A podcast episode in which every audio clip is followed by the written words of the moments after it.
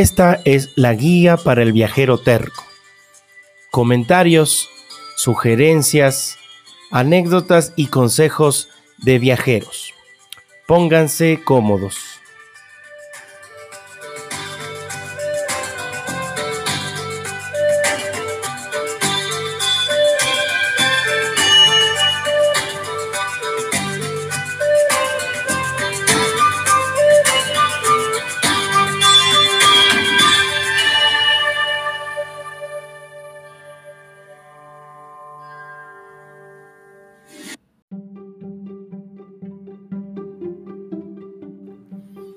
Hola, hola chicos, viajeros tercos, como les llamo yo. Bienvenidos a este relato que se llama Flirteando con la clandestinidad. Este es el octavo capítulo, es el capítulo final. En la parte anterior, en el capítulo anterior, les comenté cómo logramos ingresar a Siria después de tantos intentos y todas las peripecias que pasamos. Este, con Laura nos dimos un fuerte abrazo al lograrlo y ya estábamos en tierras turcas llegando a la ciudad de Alepo, ahí nos habíamos quedado. No se olviden que me pueden encontrar en mis redes sociales, en Instagram y en Twitter como jc.voyage. Ahí recibo sus comentarios y sugerencias. Les comento que tenemos eh, audiencia que nos están escuchando desde Ecuador, Estados Unidos, Argentina, España, Colombia, México, Brasil, Italia, Francia, Uruguay, Rusia, Alemania y pronto tendremos invitados de algunas de estas nacionalidades. Los vamos a intentar hacer en español o en algún otro idioma, tratando de que todos podamos escucharlo. Y ahí vamos a hablar de gente que viaja sola, específicamente mujeres, pero también hombres, y sus experiencias en estos viajes. Este, ya viajar solo, de hecho, es toda una experiencia, y más para las mujeres. Y además, si a eso le agregan a países que nosotros entendemos como poco conocidos o peligrosos, pues seguramente vamos a tener más de una historia que comentar en esas entrevistas. Pero bueno, volvamos al relato. Como les dije, empezábamos a llegar a la ciudad de Alepo. Según los historiadores, la ciudad eh, de Alepo tiene una edad de aproximadamente 5.000 años y se encuentra entre las 10 urbes más viejas del mundo. Contaba para fines del año 2010 con la población, una población de casi 5 millones de habitantes. Desde entonces, a causa de la guerra civil y los grupos terroristas, el número de personas ha ido disminuyendo, les hablo a 2020. La ciudad pasó de un imperio a otro, entre los que están asirios, persas, griegos, romanos, bizantinos e incluso formó parte de las tierras del Gran Saladino, del que algo mencioné en capítulos anteriores y del que me imagino ustedes algo conocen, pueden buscar en Google. Fue declarada Patrimonio de la Humanidad en 1986 por la UNESCO, resaltando su citadel. La citadel es una, de las, es una ciudad amurallada y en este caso esta es una de las mejores conservadas del mundo con sus siete puertas, algunas de ellas en casi perfecto estado. Jerusalén también es otra ciudad amurallada muy importante y pues para quienes nos gusta la historia les invito a mirar fotos tengo también fotos, como les digo, en mi Instagram. Llegar a Siria era cerrar un círculo que había empezado con esa charla de la que hablé al inicio de este relato. Tanto habíamos escuchado de este país, pero en realidad sabíamos muy poco. Nuestras fuentes de información eran inexactas, inexactas. Entre relatos bíblicos que mencionaban a ciudades milenarias y noticieros que hablaban de un gobierno que gozaba de una particular mala fama. Después de dar varios giros en medio de un caótico tráfico, llegamos hasta una rotonda con un monumento en el centro. El chico que venía conduciendo estacionó como pudo en medio, de varios autos y los dos muchachos tornaron sus miradas hacia atrás para decirnos que nuestro trayecto había llegado a su fin. Laura y yo, que ya lo veníamos presintiendo, lanzamos un sonoro ¿What? Empezamos a argumentar en inglés, que habíamos acordado que el flete terminaría en la estación central de buses de Alepo y no en una rotonda cualquiera en medio de una ciudad que no conocíamos, rodeados de autos y prácticamente sin gente en las calles. Pero obviamente no recibimos ninguna respuesta favorable. Eran todas excusas mal expresadas en ese idioma parecido al inglés que hablaban ellos y que aludían a algún tipo de malentendido. Pero bueno, a decir verdad, solamente los dos primeros minutos de la discusión que mantuvimos con el par de gigolos eh, fue realmente en inglés. Los otros casi cinco minutos adicionales del contrapunto fueron Nosotros en español y ellos en sus idiomas natales. Imaginamos que turco. Pasa que para expresar emociones profundas como amor, enojo o incluso para insultar a alguien, es necesario usar el idioma que uno entiende como materno.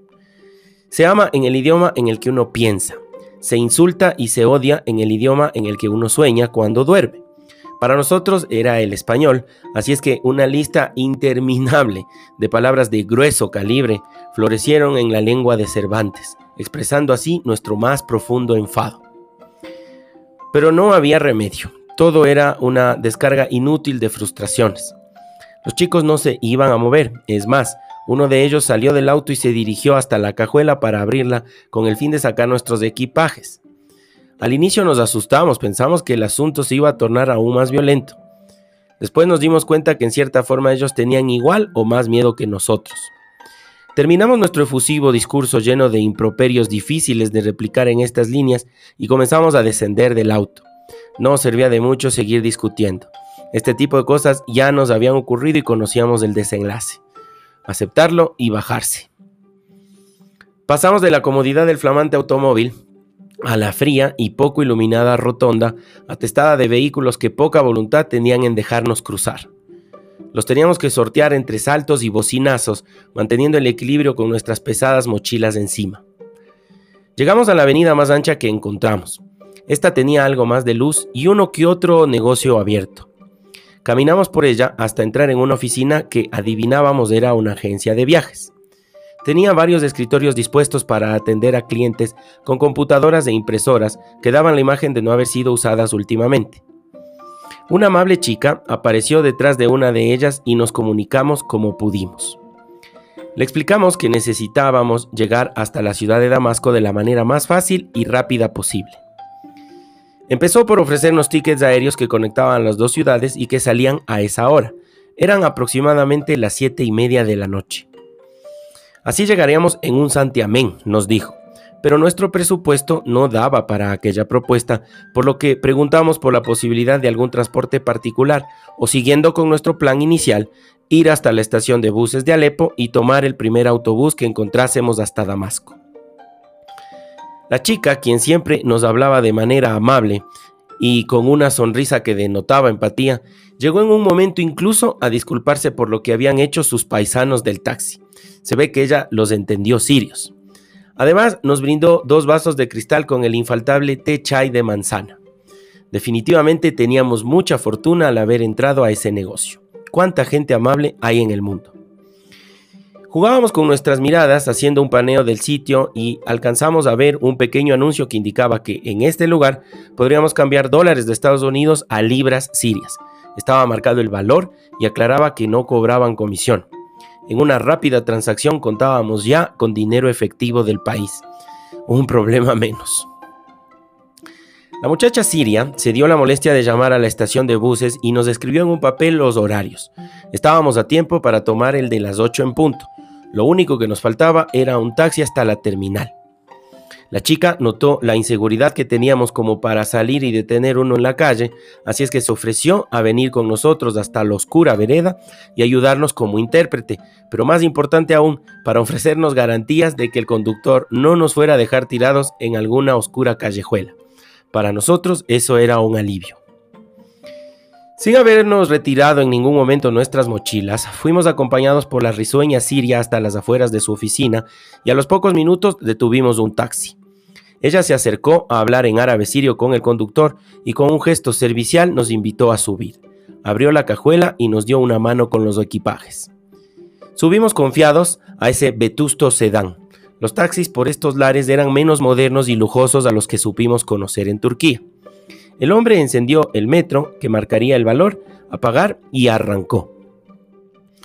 Para ser sincero, vimos muy poco de la ciudad. El tiempo era escaso y a eso habría que agregarle la paupérrima iluminación pública. Se notaba cierto grado de pobreza tanto en las edificaciones como en los coches que se veían circular. El conducir de nuestro chofer era poco prolijo y el tráfico caótico. Respetaba poco a los contados peatones que encontramos y los bocinazos estaban a la orden del día y de la noche también. Entre, sus, entre sustos y maniobras arriesgadas llegamos a la estación. Era una edificación antigua, oscura y pequeña, con galpones en su exterior, donde se ubicaban las plataformas para los autobuses. El taxista encontró el lugar indicado para dejarnos. Estacionó el auto, pagamos el valor que indicaba la maquinita, agarramos nuestros equipajes y entramos al polvoriento lugar, algo apresurados porque faltaban pocos minutos para que dieran las 8. Teníamos que acelerar nuestro paso y buscar la forma de hacernos entender. Pocos eran los letreros descritos en alfabeto latino, pero a nuestro favor jugaba que también eran pocas las opciones. Como había dicho, la terminal era pequeña, así es que en pocos segundos ya se nos habían acercado varios hombres gritando Damascus, Damascus.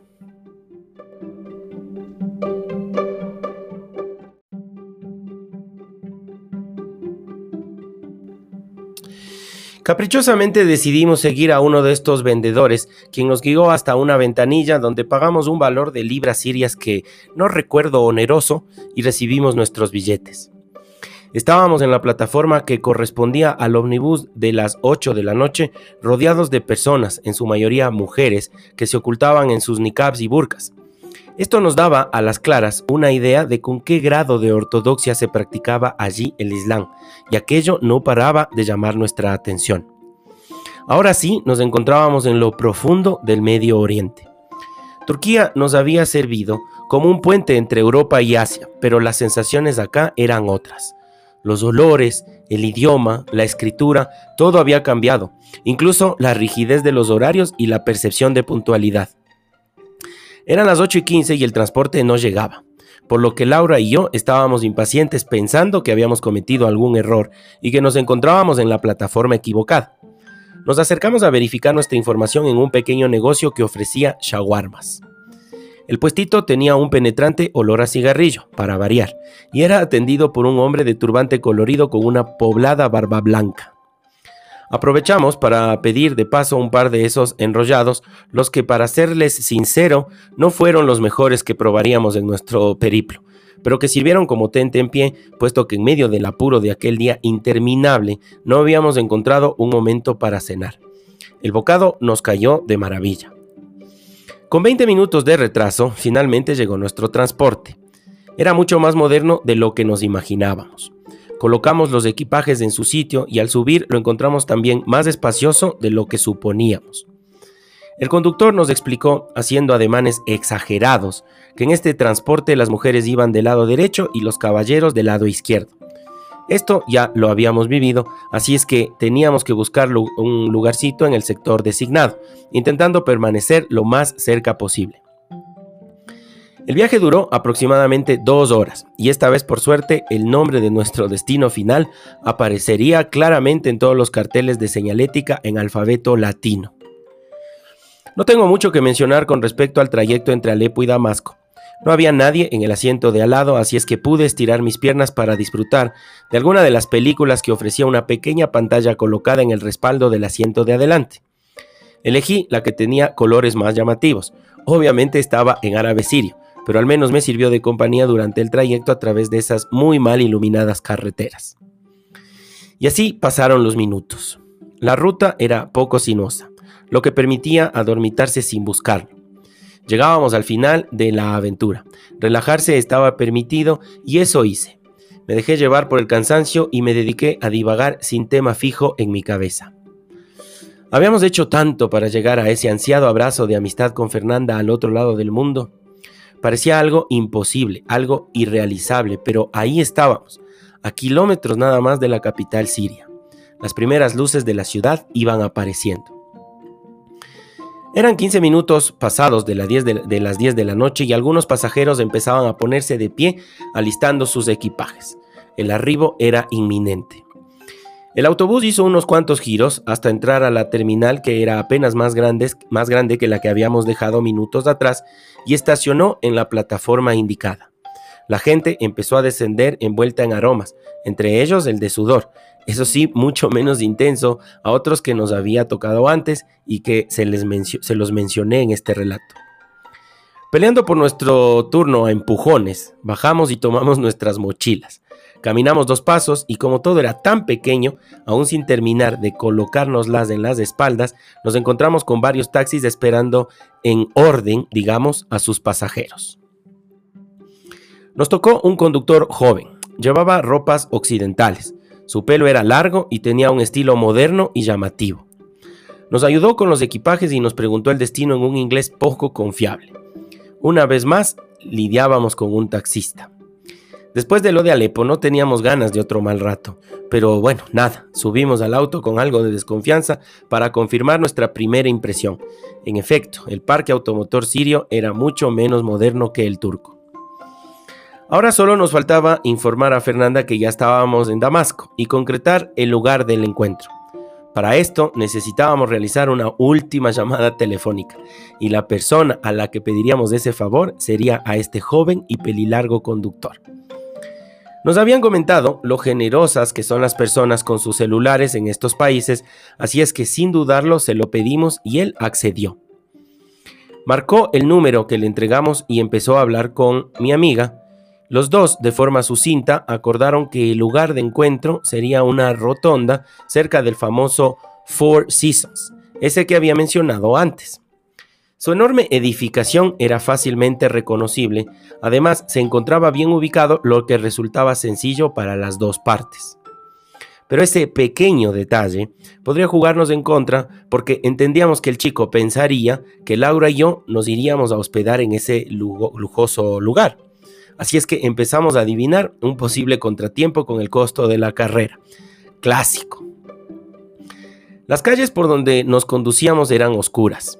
Daban cerca de las 11 de la noche y el tráfico era escaso, pero se podía deducir que en el día se convertía en caótico, puesto que los bocinazos seguían sonando. Empezamos a mirar a lo lejos al enorme edificio anunciado como punto de encuentro. Estaba mucho mejor iluminado que el resto de inmuebles, dejando claro que la opulencia y el lujo en Damasco tenían en el Four Seasons a su máximo representante. Imagínense. Las avenidas nos condujeron hasta la entrada principal, las que pasamos para detenernos unos metros más adelante, tan solo al virar una esquina. El chico que no había puesto a funcionar el metro nos dijo el valor a pagar y lo hicimos sin dudar, no nos pareció caro. Aunque con el transcurso de los días y después de haber tomado varios taxis dentro de la ciudad, nos dimos cuenta que aquella noche habíamos pagado algo así como 10 veces el valor normal de una carrera promedio. Habíamos caído una vez más en el impuesto al turista, ese que uno paga en los primeros gastos apenas uno llega y a un nuevo destino y no conoce nada. Me imagino que les habrá pasado. Bajamos del taxi y tomamos nuestras maletas. Recuerdo que hacía frío. La temperatura era de unos 3 grados sobre cero aproximadamente. Nos acercamos a un obelisco que se encontraba en medio de la rotonda donde nos había dejado el chofer sirio. Se trataba de un reconocimiento que hacía el gobierno de ese país al pueblo argentino como conmemoración al celebrarse años de su fundación. Sin haberlo planificado, este parecía un guion de una película, y como por algún motivo mágico, todo tenía que terminar ahí. Las coincidencias en este relato no existen. Nos nació desde el fondo del corazón sacarle varias fotos a esta señal del destino. Desarrapados, con frío, cansados y con lágrimas en los ojos, escuchamos una voz femenina que gritaba mi nombre desde lo lejos. Se la notaba emocionada. Dimos vuelta con nuestras miradas y vimos un taxi cuadrado, de iguales características al que nos había dejado ahí hacía minutos. Una mano aparecía por el pequeño espacio que dejaba la ventanilla entreabierta en el asiento de atrás. Era mi amiga Fernanda.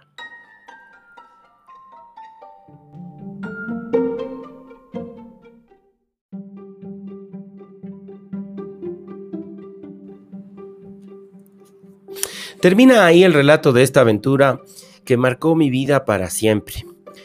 Enumerar las enseñanzas que me dejó resultaría largo y repetitivo.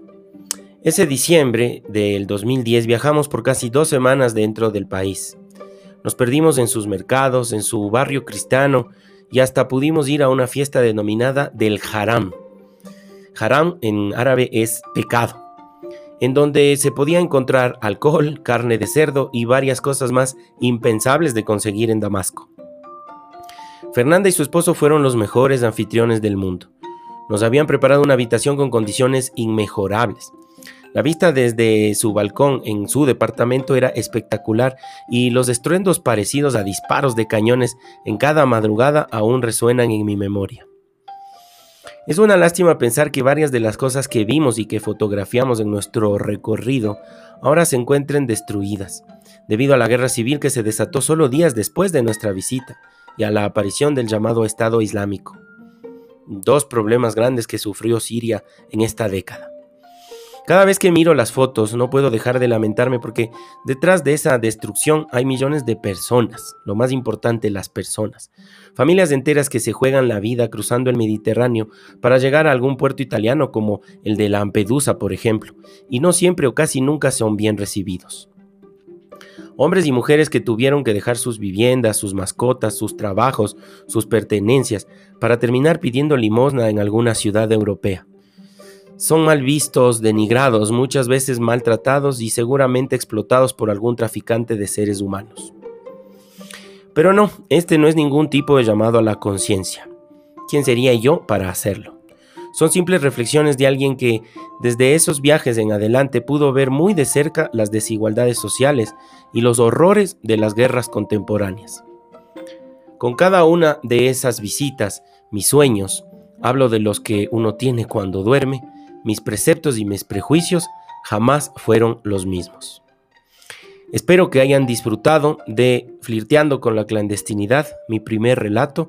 Les mando un abrazo y nos vemos en el próximo relato.